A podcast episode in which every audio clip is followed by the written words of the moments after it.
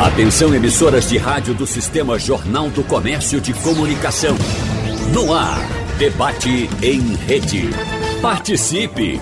Rádio Jornal na internet. www.radiojornal.com.br o papel de destaque que as mídias sociais e ferramentas de troca de mensagens tiveram no contexto das eleições brasileiras de 2018, principalmente em relação ao pleito pela presidência, aumenta a atenção de cidadãos e autoridades para as boas práticas na comunicação digital. Empresas do setor tomaram providências que tentam evitar, por exemplo, a disseminação de falsas informações, como o chamado botão anti-fake do Twitter, do WhatsApp, disponibilizado recentemente no Brasil, ainda em fase de testes. No debate de hoje, nós vamos conversar com especialistas sobre o possível impacto das mídias de internet para as eleições deste ano, o potencial das plataformas na mobilização de opiniões e, claro, as responsabilidades no uso desses instrumentos. Por isso, nós agradecemos hoje a presença em nosso debate da cientista política, professora universitária e analista técnica em políticas públicas, Priscila Lapa. Olá, professora Priscila, muito obrigado mais uma vez pela sua presença aqui em nosso debate. Olá, Wagner. Bom dia a todos. É uma satisfação estar aqui debatendo com vocês, com esses especialistas, para a gente formar a nossa opinião. A gente agradece também a presença da jornalista, cientista política, mestre em comunicação, experiente em marketing digital e estratégico, incluindo monitoramento de mídias sociais, Rosário Pompeia. Olá, Rosário Pompeia, seja bem-vinda. Bom dia para a senhora. Olá, um prazer estar aqui, estar aqui com Martorelli, com Priscila e com você. E como a Rádio Jornal é minha casa, então estou muito feliz de estar aqui. Maravilha, nós também. Agradecemos a presença. E, claro, abraçamos também aqui o doutor em Direito, advogado criminalista e professor de graduação, estudioso das implicações penais de disseminação de fake news, Martorelli Dantas. Doutor Martorelli, seja bem-vindo. Bom dia para o senhor. Bom dia, Wagner. Bom dia, Priscila, Rosário. E bom dia a todos os ouvintes e aqueles que nos acompanham através da internet. É um prazer estarmos juntos. O prazer é todo nosso. Eu quero começar a nossa conversa de hoje pedindo à professora Priscila Lapa que ela nos traga um panorama. O que é que temos hoje? Evidentemente, de forma um pouco mais uh, superficial, professora, no que diz respeito à, à, à atuação de partidos de políticos e de campanhas no que diz respeito à utilização de mídias digitais. Tivemos o exemplo do que ocorreu, como disse agora há pouco, em 2018 e temos muitas expectativas sobre o que vai acontecer neste ano de 2002, 2022. De que forma a senhora resume esse momento que estamos passando agora, professora? Wagner, eu acho que a gente tem inegavelmente um aprendizado acumulado em relação ao que foram as eleições de 2018 no Brasil. Eu lembro muito bem que eu estava aí na Rádio Jornal no dia da apuração do primeiro turno, a gente participando desse, desse momento com vocês, e eu lembro de uma entrevista né, do Tribunal Superior Eleitoral, em que a, a então presidente do colegiado, a Carmen Lúcia, falava que o Brasil estava preparado para essa questão digital, no combate aos crimes digitais e como utilizar melhor é, todas essas ferramentas para o bem da democracia. Ela falava disso, né, de um, qual era a estrutura que o TSE tinha naquele momento, naquele ano, que era responsável né, pra, por institucionalmente combater qualquer tipo de desvio, de, né, de possibilidade de má utilização desses canais digitais pelos partidos e candidatos. Isso era o primeiro turno das eleições de 2018. Sabia de nada ela, do que depois uhum. veio à tona, né, passado todo o calor das emoções que foram realmente as eleições com um nível, com uma temperatura muito alta, talvez a mais alta dos últimos tempos no Brasil, e fazendo uma reflexão dessa fala dela, e essa, exatamente os fatos, a realidade se impôs, a gente percebeu o quanto naquele momento nós ainda éramos muito frágeis institucionalmente no combate a esse tipo de prática. Quem pratica é, algum tipo de delito virtual, né, desvirtua os princípios democráticos utilizando as ferramentas digitais, está muito à frente do que a capacidade institucional que a gente naquele momento tinha para combater esse tipo de ação. Tanto que logo no início do governo Bolsonaro foi ali desenhada a possibilidade de uma CPI de fake news. Foi quando se falou o tempo inteiro que existe um gabinete do ódio, ou seja, uma instituição dentro de uma instituição focada na divulgação, na propagação de informações e de, de certa forma, estratégias de aniquilação digital dos adversários políticos é, do presidente da República. Isso a gente então pode olhar para trás, fazendo essa retrospectiva, ninguém está mais acomodado achando que estamos combatendo da forma que tem que combater. É, isso aí talvez seja uma grande fake news e que nós estamos uhum. efetivamente né, preparados para isso. O que aconteceu é que os partidos e forças políticas que se sentiram para trás em 2018 viram que tinham pessoas e plataformas e formas muito mais avançadas né, que deveriam ser utilizadas. Eu acho que existia um movimento de todo mundo querer partir para cima, né? de todo mundo querer também dizer que a sua militância digital também iria atuar, apesar de o discurso status quo que a gente tem hoje no Brasil é que todo mundo é contrário a fake news. Na verdade, a gente deturpou, inclusive, o que seria essa classificação. É mais ou menos que no debate político atual, o que me desagrada, o que não é aquilo favorável ao político né, pelo qual eu torço, pelo qual né, que eu sou seguidora, eu vou lá e acho que, que rotulo tudo como sendo notícia falsa, quando a gente sabe que não é assim. Para uhum. ser considerado notícia falsa, tem uma série de requisitos que não são tão difíceis de compreender, mas que existem hoje também avanços significativos na, por exemplo, plataformas de checagem de informação, né? Eu acho que a Rosário vai poder falar um pouco mais sobre isso, mas que isso não está tão apropriado pelo cidadão, talvez como pudesse, como devesse e que a gente pudesse utilizar isso de uma forma cotidiana, do mesmo jeito que a gente utiliza as redes, que a gente pudesse utilizar esse combate, essa estrutura para a gente se relacionar melhor nisso tudo. Então, eu acho que os partidos estão atentos para a utilização das ferramentas digitais nas eleições desse ano. As instituições estão mais atentas, houve um aprendizado, como eu falei. É, Fala-se muito hoje né, de aprimoramento da legislação, como o professor Martorelli vai poder falar. Então, eu acho que a gente se preparou melhor, mas eu não saberia dizer se estamos suficientemente preparados para a complexidade do fenômeno, como ele deve se dar nas eleições desse ano. Essa, de fato, é uma grande dúvida, professora Priscila. Eu queria saber agora da professora Rosário, nesse universo em que vivemos, de velocidade, de avanço digital, da tecnologia, nós temos, de um lado, essa velocidade, essa correria, que eu acredito que é até difícil para quem é profissional no mundo digital, como a senhora, professora Rosário, às vezes a, a, acompanhar essa velocidade toda, eu fico imaginando aqui do outro lado, nós temos uma estrutura de Estado, nós temos um braço da justiça brasileira, que é o Tribunal Superior Eleitoral. Será que essa estrutura tem condições técnicas de avançar na mesma velocidade da tecnologia? Porque a gente sabe que a tecnologia, da mesma forma que avança para o bem, também pode avançar para o mal, professora Rosário. É, é uma pergunta bem interessante, porque existe até gráficos que demonstram já que é, vou voltar um pouquinho, né? A questão da, da tecnologia da internet, a gente teve um grande problema, é que quando começaram a despontar as mídias sociais, eu lembro isso muito bem, porque eu estava no início, do início, do início disso, e as empresas, por exemplo, o cidadão já estava utilizando o Orkut, por exemplo, uhum. e as empresas achavam que era uma coisa de adolescente que assistia programas de para brincar. Então, se olhava para a internet, é, o Brasil demorou muito a entender que a internet, o processo de transformação digital, tinha um impacto não só nos negócios, mas na democracia de um país. Né? Então, isso foi um processo muito lento. Né? Os cidadãos eles foram mais rápidos, aderiram às mídias sociais, é, as empresas vieram logo atrás, depois de um pouco, muito tempo depois, entendendo esse processo de transformação digital e, por último, a gente tem nossas instituições, né? que elas são muito mais lentas, burocráticas, com pensamento muito ainda é, demorado desse impacto. Em relação aos partidos, né, é, a gente vai discutir um pouco também sobre interesses. Né? É, será que o interesse dos partidos é realmente bloquear fake news porque é, é importante bloquear fake news ou porque meu candidato está perdendo voto? Né?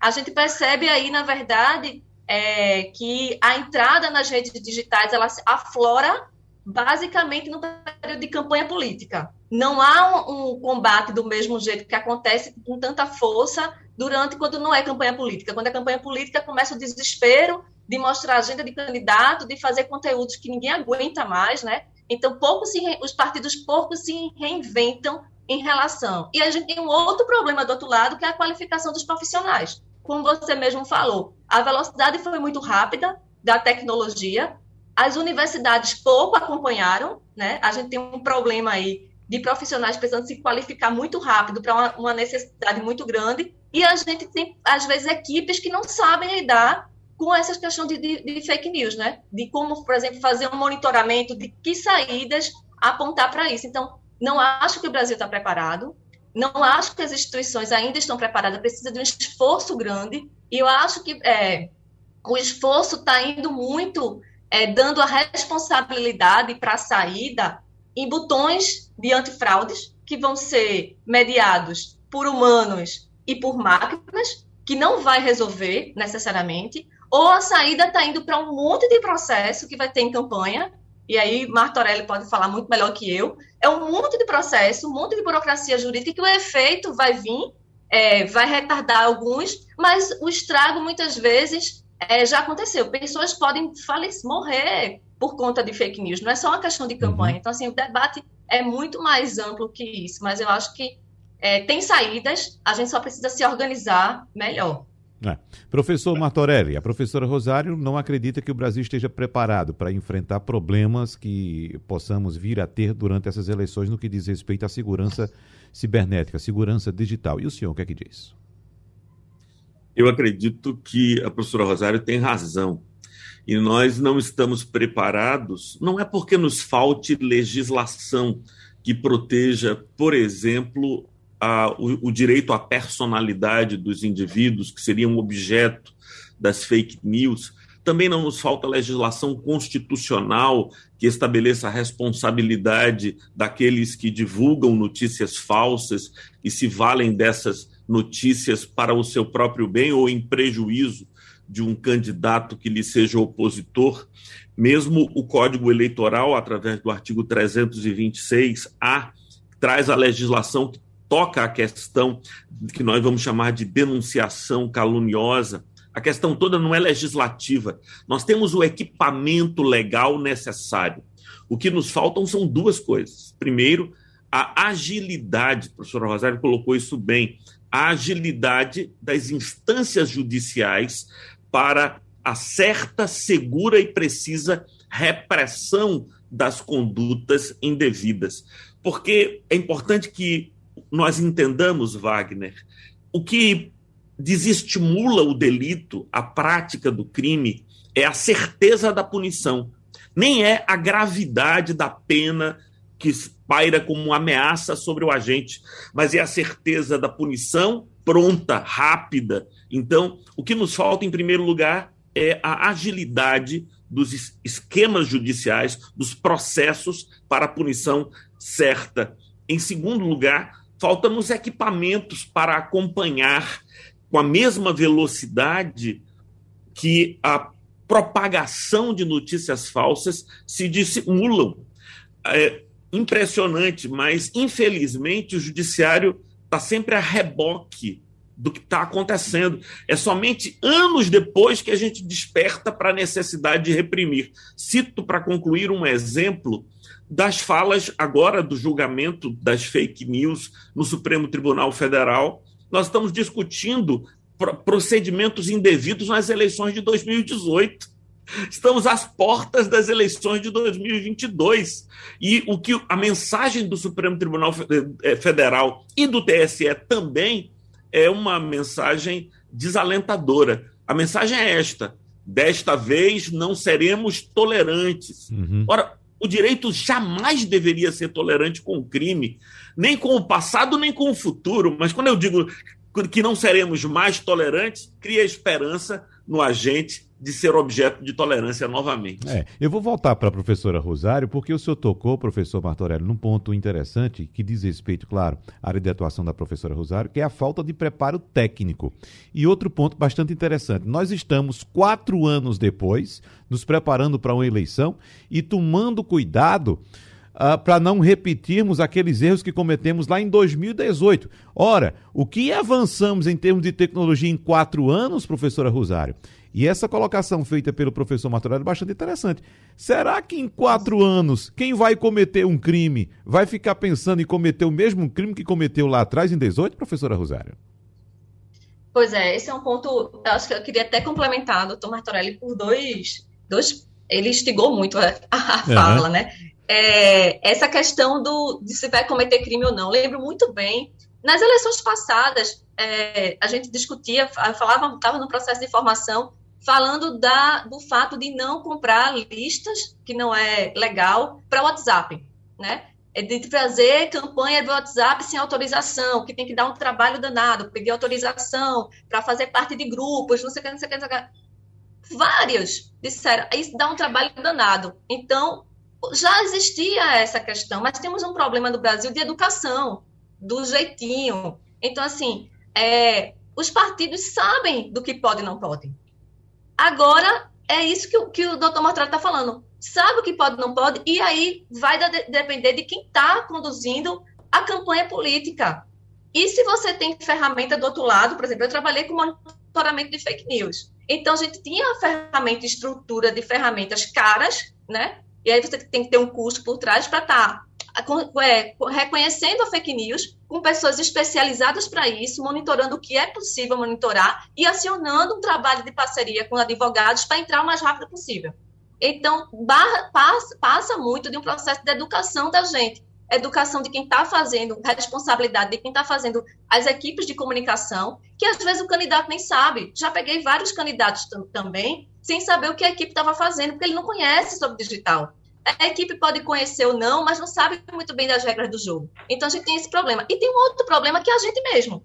A gente, quando recebe uma notícia no WhatsApp, a gente, enquanto cidadão, ter condições de dizer isso veio de onde? É a primeira pergunta que a gente faz. Vamos olhar ali é, a, a Rádio Jornal, os meios de comunicação que são fontes oficiais para saber se isso procede ou não. De onde veio essa informação? A gente encaminha o mais rápido possível. E aí se, se teve aquela, aquela, aquela ideia de não poder encaminhar tudo para tentar minimizar, a gente fica minimizando um processo de educação que a gente não tem e de responsabilidade como cidadão. Então, se a gente começar nessa eleição, a gente como cidadão ser um pouco mais responsável com a fake news, já vai ter uma ajuda muito grande no uhum. processo democrático que é. a gente também é responsável por isso. Sem dúvida. Agora, professora Priscila Lapa, outro ponto abordado pelo professor Martorelli foi a questão da tolerância do direito. E, como eu disse agora há pouco, ah, na abertura da, do nosso encontro aqui, existe uma proposta no Tribunal Superior Eleitoral para se implementar um botão de fake news. Ou seja, quando eu receber uma notícia no meu WhatsApp, no meu Twitter, eu tenho um botãozinho aqui para informar, isso aqui é fake news. Aí os partidos já se mobilizaram, professora Priscila. Não, não pode porque vão organizar uma claque para dizer que aquilo que eu estou publicando é uma fake news, ou seja, aí vem a flexibilidade dessas discussões e a tolerância também, professora Priscila Lapa. Será que a gente consegue avançar nessa questão? É, eu sempre tenho dito, Wagner, que na política brasileira eu acho que tem uma coisa que falta muito, que tem a ver com o que Rosário falou, assim, de costumes, de comportamento. A gente tem uma cidadania muito mal forjada, muito mal formatada no Brasil para o exercício dela. Né? O cidadão ele se apropria, né? ele veio para a política, a gente na ciência política diz assim, o cidadão que ficava é, indiferente na maior parte do tempo à política e só chegava no processo no pior momento, que é o momento em que está tudo tensionado, em que está tudo né, superlativizado, que é o momento da campanha eleitoral, ele, pela, pelas plataformas digitais, começou a ter a possibilidade de um maior engajamento sempre, toda hora, né, 24 horas por dia. Mas a, como isso não veio acompanhado, talvez, de uma formação cidadã né, robusta que pudesse dar-lhe, acima de tudo, uma criticidade sobre o processo político, um entendimento do funcionamento das instituições que pudesse servir de, de anteparo para ele absorver informações falsas, por exemplo. Então ficou tudo muito confuso, ficou ainda mais confuso o processo, porque o cidadão veio, ele tem um ativismo digital hoje e interfere na esfera política, mas sem essa formação crítica, sem ter esse acompanhamento, essa base necessária para que esse exercício ele fosse mais saudável, digamos assim, para o processo democrático. Então, o que acontece, na verdade, é a gente ficar relativizando a ética. A gente relativiza a ética política em quase tudo. A ética, os pequenos delitos, ok, os grandes delitos têm que ser condenados. Se é com o político de ideologia A, toda punição, toda, né, vamos ser severos. Se é com um político B, C ou D, não foi exatamente isso, é fake news. Então, está tudo muito confuso, a régua dos relacionamentos políticos, ela precisa ser reestruturada a partir de questões consensuais. É como se a gente não tivesse tivesse perdido de vista os contextos, né, os, os critérios mínimos elementares para você fazer uma discussão política. Quais são o que, que a, a classe, a sociedade não aceita vindo da classe política? Depende de quem é o político. Né? Uhum. Né? Então a gente relativizou demais e fica muito difícil a gente encontrar uma linha de atuação. E aí, um caso como esse que você menciona, uma tecnologia que está lá, é um instrumento nas mãos da sociedade para um exercício da cidadania mas a gente não tem muito controle sobre o uso disso. E a gente relativiza quando for contrário a mim. Isso é muito parecido com o que acontece não necessariamente com tecnologia, com as pesquisas de intenção de voto, por exemplo. Se ela crava um resultado que é contrário ao meu candidato, aquela pessoa que eu quero que vença as eleições, a pesquisa foi forjada, está tudo errado, está comprada. Né? Isso a gente sai relativizando tudo. Então, eu não sei até que ponto um mecanismo tecnológico por si só vai nos dar a resposta. Mas a gente também ficar esperando que caia do céu não vai cair. A gente precisa instrumentalizar de alguma forma a sociedade para que ela possa agir. O professor Martorelli está fazendo alguns gestos positivamente com a cabeça. Algum comentário para a gente fechar esse bloco, doutor Martorelli? Tenho. Queria fazer dois comentários pois brevíssimos não. e eu concordo com o que a Priscila acaba de nos dizer. Mas é como nós estamos num universo de subjetividades. Vou te dar dois exemplos, Wagner. Como eu vou diferenciar a mentira, o equívoco e a fake news? São coisas completamente diferentes. Por exemplo, quando um candidato pega um dado e diz este dado, dá esta informação de modo equivocado, ou seja, ele trocou um dado por outro, isso pode ser apenas um equívoco. Ele recebeu a informação errada do, do seu suporte. E a gente pode até, inclusive, ter uma mentira, ou seja, o indivíduo diz que jamais esteve naquele determinado clube e ele esteve naquele clube efetivamente. É uma mentira. A gente pode dizer que isso é uma fake news? Toda mentira é fake news? A resposta é não.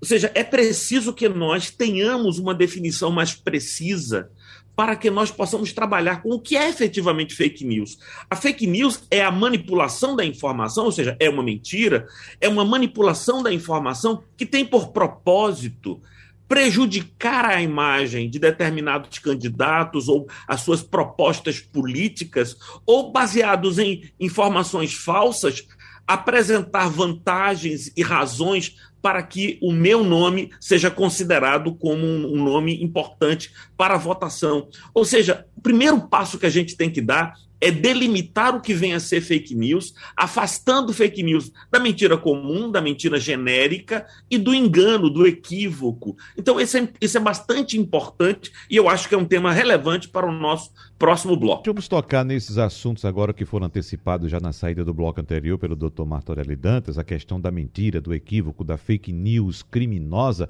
Eu lembro aqui, doutor Martorelli, professora Priscila, professora Rosário, que boato sempre existiu em eleição. Só que nós, eu estou lembrando aqui daquele boato romântico, professora Priscila, aquele boato de boca em boca, né? Que, que inclusive dava trabalho para ser desfeito pelo político também, né?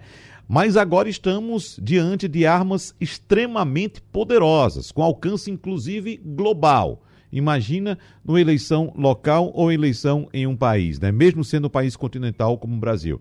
Dá trabalho. Agora, doutor Marta Aureli, o senhor falou a mentira, o equívoco que acontece. Às vezes a gente está trabalhando, uh, até mesmo na redação, a gente pega uma notícia que surgiu, mas chegou com um erro, com um equívoco. E às vezes a redação, o apresentador tem que ir lá e corrigir a informação. Né? A apuração levanta que houve um equívoco, houve um erro. Mas aí a gente tem a obrigação de corrigir aquele erro.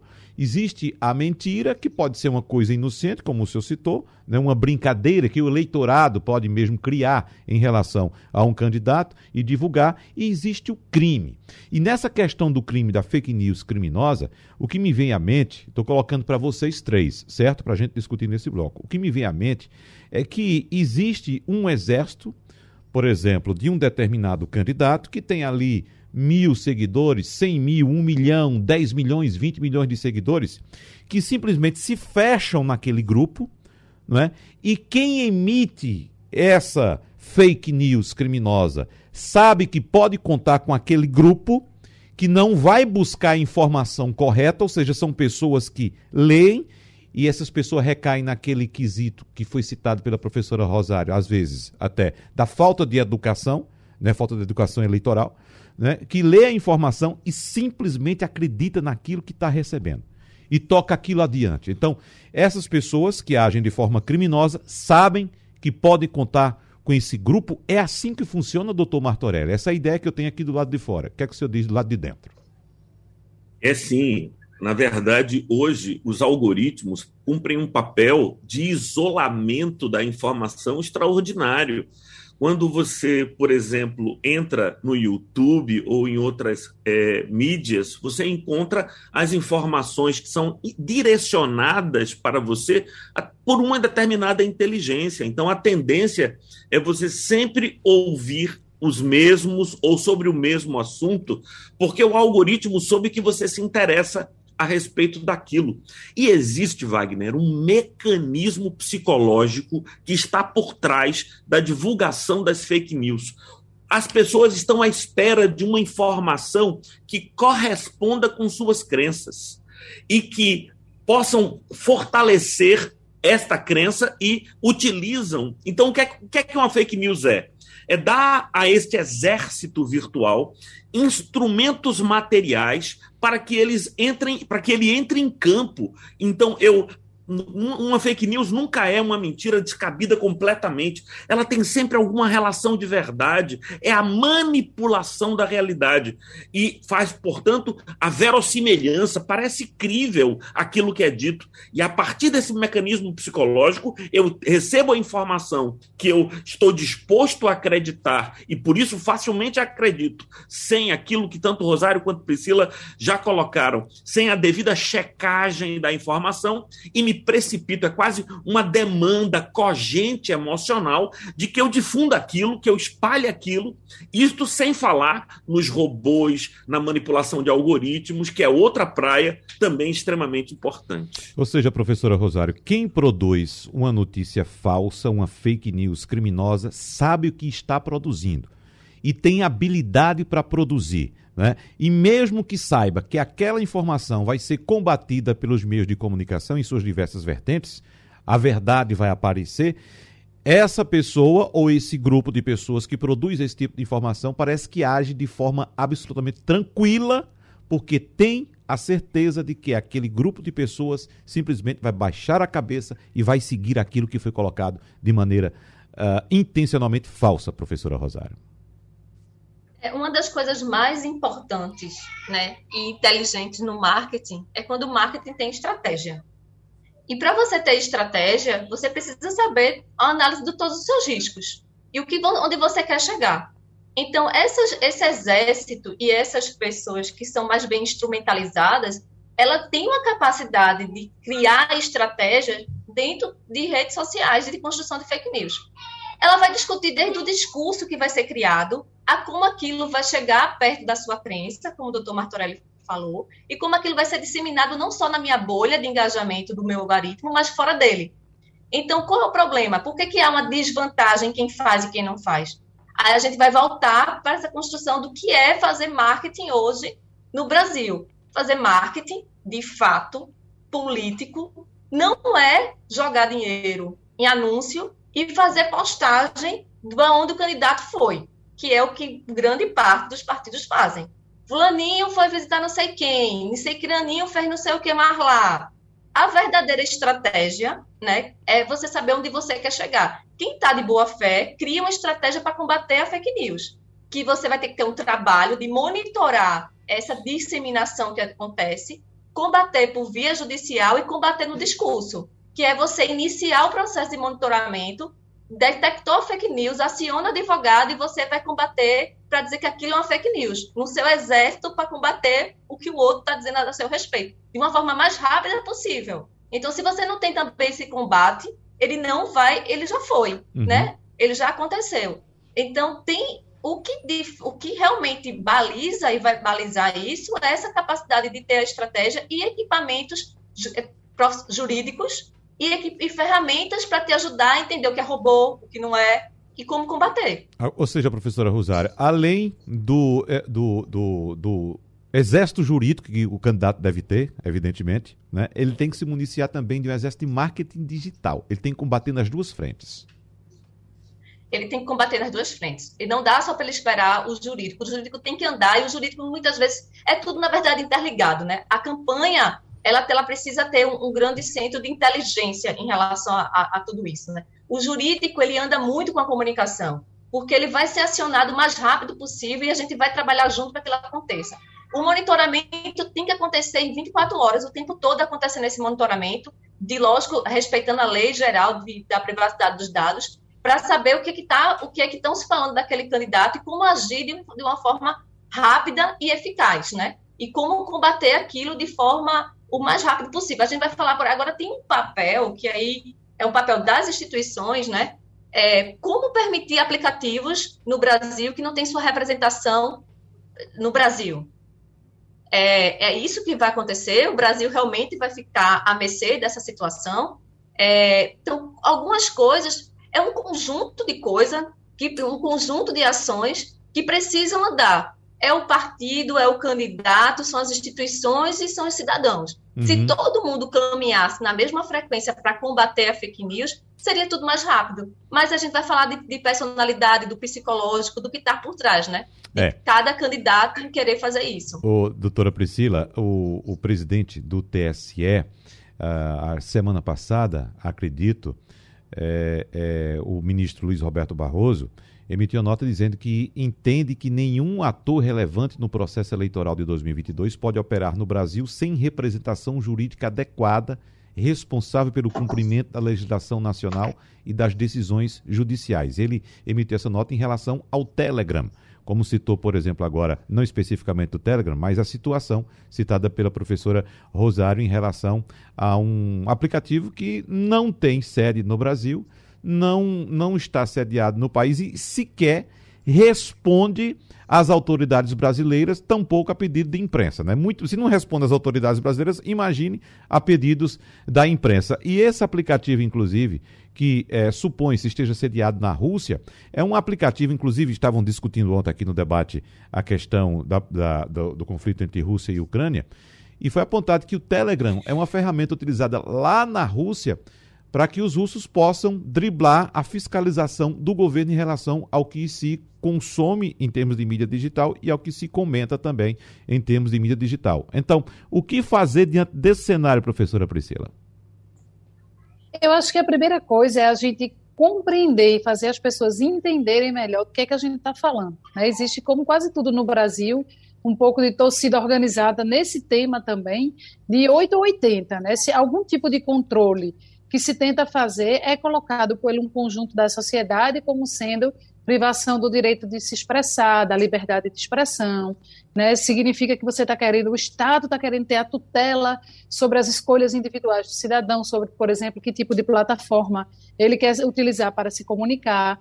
E do outro lado tem, né, a gente falou do 80, tem o 8, que diz assim, não, tem que tutelar tudo, tem que ter o máximo de controle, a mão forte do Estado é quem vai garantir que esse tipo de, que não esteja solto, né, que o processo ele tenha um mínimo de regulação. Então, no caminho entre o 8 e o 80, a gente poderia encontrar um equilíbrio, e eu acho que esse equilíbrio ele começa do que a gente já falou aqui, da educação, mas da compreensão sobre esses mecanismos, do que qual é o cerne da discussão, do que é que efetivamente a gente está falando, essa, essa confusão conceitual entre o que é delito, o que é delituoso, o que é deletério, com a liberdade de expressão. A liberdade de expressão virou chancela para tudo, para eu combater toda uma sorte de crimes. Eu acho que o professor Marta Aurélio pode falar bem sobre isso, sobre essa pecha da liberdade de expressão.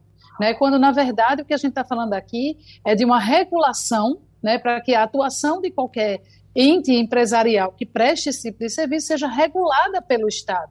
E aí a gente, como sociedade, fazer um grande debate sobre o tamanho dessa regulação. Observando que, claro, uma atuação num tema novo, as instituições talvez ainda não tenham a expertise necessária, né, elas não têm ainda os mecanismos institucionais, até corpo técnico realmente, para talvez dar conta da complexidade dessa tarefa, mas a gente precisa começar. O que não dá é para a gente ficar, se não dá para regular tudo, não regulamos nada. E aí fica um limbo gigante de atuação para que dá conta aí de fazer né, tudo o que temos assistido no Brasil nos últimos tempos. E aí eu lembrei da tua fala, Wagner, que tu falavas do início do boato, né, de, uhum. de que as pessoas associam esse mecanismo das redes sociais é o que naturalmente, por exemplo, acontece numa disputa em redutos eleitorais menores, naquele acirramento das cidades do interior, por exemplo, que tem a rádio de um lado e a rádio do outro, que uhum. uma divulgava uma notícia e a outra, às vezes, ia lá é, fazer o contraditório, rebater aquela informação. Isso está muito distante da força, e aí a professora Rosário vai poder confirmar, e da pujança que os mecanismos que estão por trás, na lógica de funcionamento das redes sociais, eles têm. Né? Quando você escuta uma notícia massificada, você tem condições de escutá-la, fazer o seu crivo crítico e dizer, decidir se você vai acreditar, checar a verdade daquilo ou não. Nas redes sociais, muitas vezes você só vai receber um lado da informação. Uhum. Você elimina completamente a possibilidade de lidar com o contraditório, porque você está dentro da sua bolha, você está dentro daquelas escolhas que anteriormente você fez e que você nem sabia que estavam direcionando o teu pensamento e as tuas escolhas sobre em que informações você vai consumir. Então tem uma distância grande. No final, o efeito é os dois são deletérios à democracia, só que a profundidade e a complexidade que hoje tem, ela é muito maior, ela é muito está muito distante dos mecanismos de combate que a gente tem hoje estabelecidos no Brasil. A senhora estava falando agora há pouco, professora Priscila, a respeito de eleições acirradas, nós estamos partindo para outra eleição bastante acirrada também. Né? Daqui a pouco, certamente, nós teremos peças publicitárias produzidas pelo TSE para tentar orientar o eleitor nesse sentido. A gente sabe que essa orientação já existiu, ou existe em outras eleições, né? Existiu, existiu em outras eleições. Mas a senhora acha suficiente uma peça publicitária? É necessária? Claro, acredito que sim, mas é suficiente para educar o eleitor nesse sentido?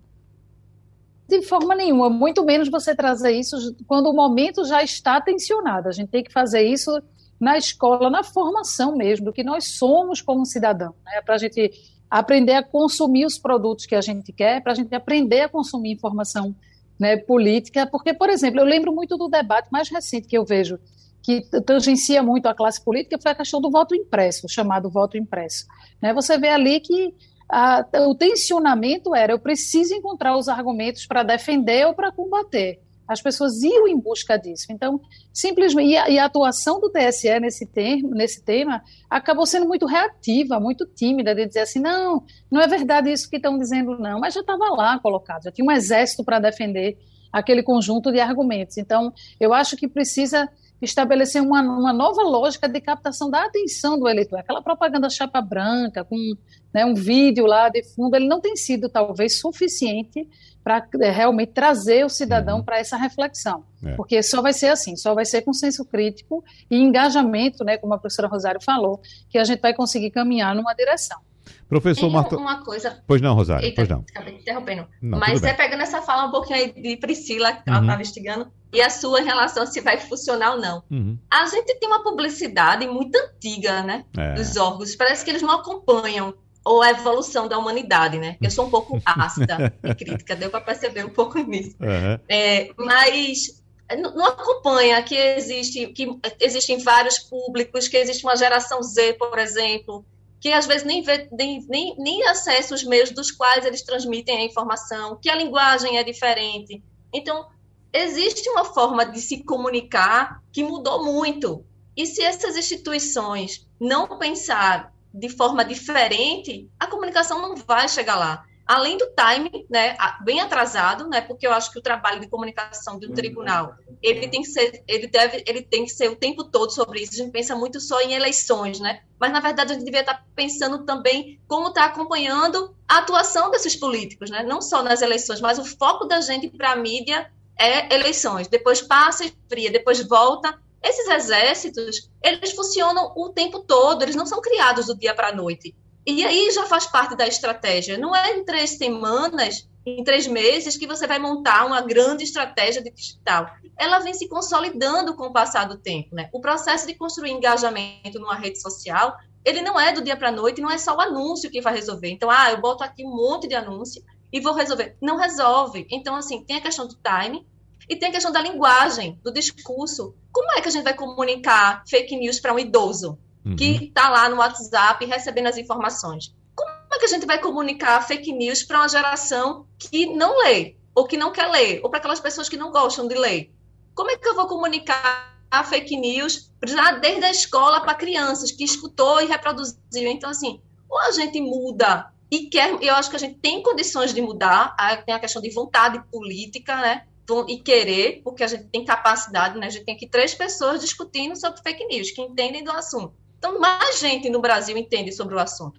Cadê as ONGs? Eu, participei, eu era da época de movimento social que discutia TV digital no Brasil, discutia até regulação da mídia, da rádio, da propaganda. Cadê as ONGs para estar tá falando sobre fake news? Eu posso estar enganada, mas eu estou vendo pouco movimento sobre isso. Então, cadê essa movimentação social para combater algo tão importante para a democracia? Até o termo é restritivo, né, professora Rosária? Fake news, né? Você fala para uma, é. uma parcela da população que tem convívio com esses termos uh, da língua inglesa, Isso. porque a, a, atuam muito com os meios digitais, mas como a senhora bem disse, e os idosos, né?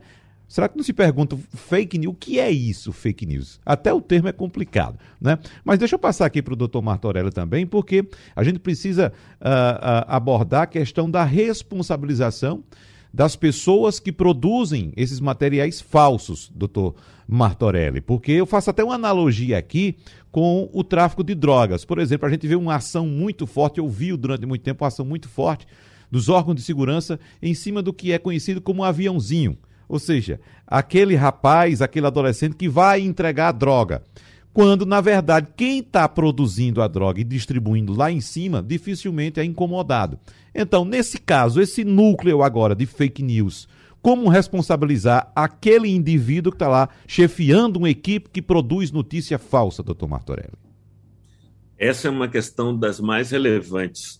Deixa eu fazer duas questões preparatórias e reagindo a uma questão que o Rosário colocou do acompanhamento jurídico que os partidos e políticos precisam. Esse acompanhamento jurídico precisa ser preventivo e repressivo preventivo para que aquele grupo político não produza elementos que possam complicar e responsabilizar a ele de modo. Então, é preciso fazer um crivo do material publicitário produzido pelos políticos ou pelos centros de apoio e repressivo para poder atingir e demandar do judiciário a atitude de afastar estas informações e o direito de resposta. Sobre uma questão que a professora Priscila levantou, em, em relação a, ao voto impresso, o alvo das fake news foi o TSE. Uhum. Ou seja, veja, o, o TSE era a vítima das fake news, porque se dizia que as urnas, você digitava um número, a, a, urna dava outro candidato.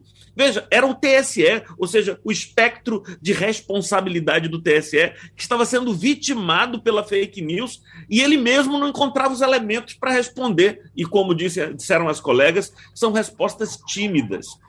Uma das questões mais importantes, Wagner, sem se levantar, é a questão já apontada por Rosário e por Priscila, que é a liberdade de expressão, direito constitucional. Mas vejamos o que a Constituição nos diz no artigo 5, inciso 4. É livre a manifestação do pensamento, sendo vedado o anonimato.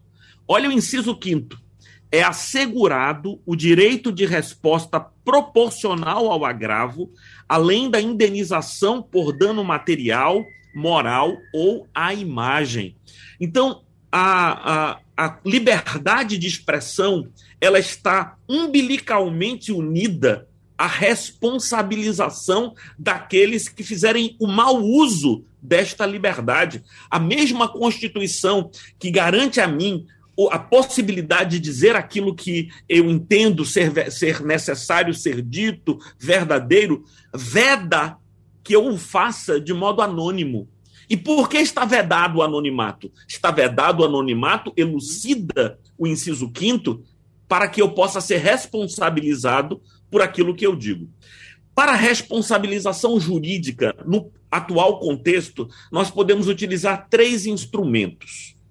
E olha, eu já digo de antemão que eles não são suficientes, mas eles estão disponíveis hoje. Em primeiro lugar, é possível, em alguns casos, identificar a autoria da informação, porque ela foi dita por um político em uma entrevista, porque ela foi publicada na rede oficial daquele político. Então, é possível, por vezes, identificar a autoria da informação. A segunda questão é o financiamento porque aí você pode verificar de onde vem o dinheiro e aquela velha é, follow money, né? Siga o dinheiro que você vai encontrar o responsável e as razões. Então, quando, por exemplo, se utilizam robôs, quem pagou por esses robôs? Esse é a, o segundo elemento. O terceiro instrumento é a quem beneficia e a quem prejudica essa informação. Esta terceira arma é a mais difícil de utilizar, porque eu não posso responsabilizar.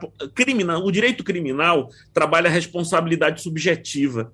Significa que eu só posso responder por aquilo que eu efetivamente fiz, que eu tive a vontade de agir. Se um terceiro, em meu favor, produz uma informação que me favorece ou prejudica o meu, o meu opositor, isso não pode ser responsabilizado criminalmente esse indivíduo, por causa daquilo que nós chamamos em direito criminal de responsabilidade subjetiva. É somente aquilo que eu faço que pode ser atribuído a mim. Mas nós temos que evoluir.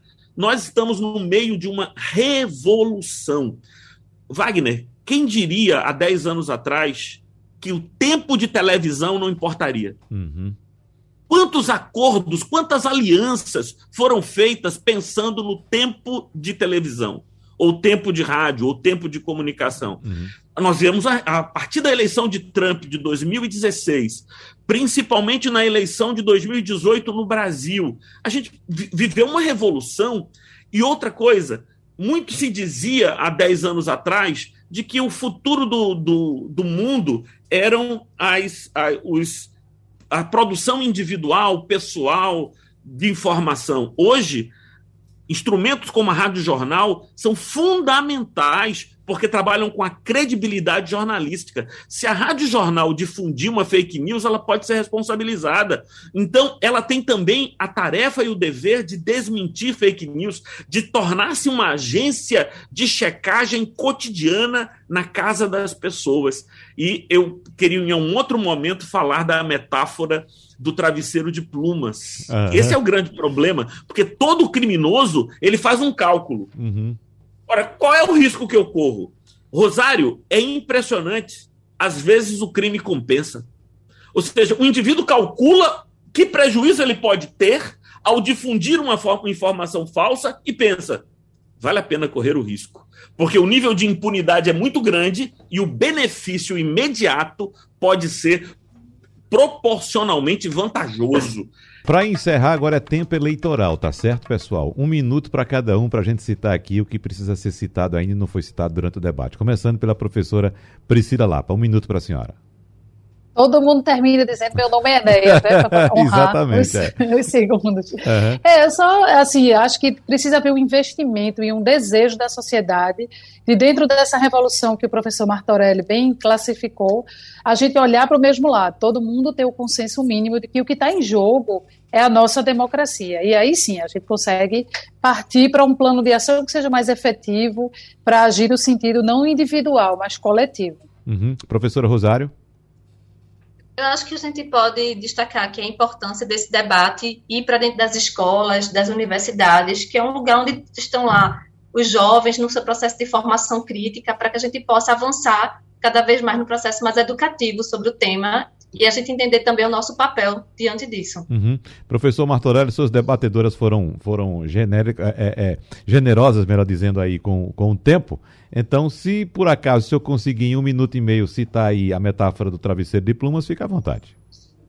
Claro, é isso que eu quero fazer. Uhum. Diz que um, um, um, discípulo falou mal do mestre, disse mentiras em relação ao mestre e as divulgou na aldeia.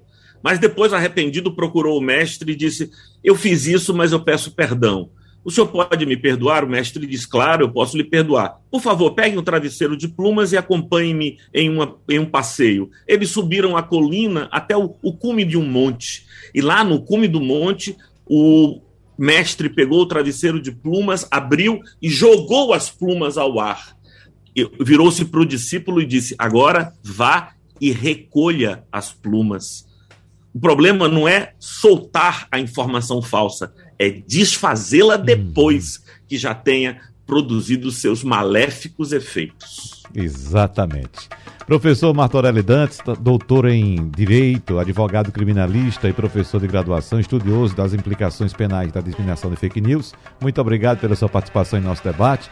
Nosso agradecimento também à jornalista, cientista política, mestre em comunicação, experiente em marketing digital e estratégico, incluindo monitoramento de mídias sociais, Rosário Pompeia. Muito obrigado também. E mais uma vez a gente agradece a presença da cientista política, professora universitária e analista técnica em políticas públicas, Priscila Lapa, pela participação em nosso debate. Muito obrigado mais uma vez a todos. A gente vai se encontrar em outras oportunidades, sem dúvida, durante esse ano eleitoral de 2022. E até a próxima. Tchau, tchau, pessoal. Sugestão ou comentário sobre o programa que você acaba de ouvir, envie para o nosso WhatsApp 99147 8520.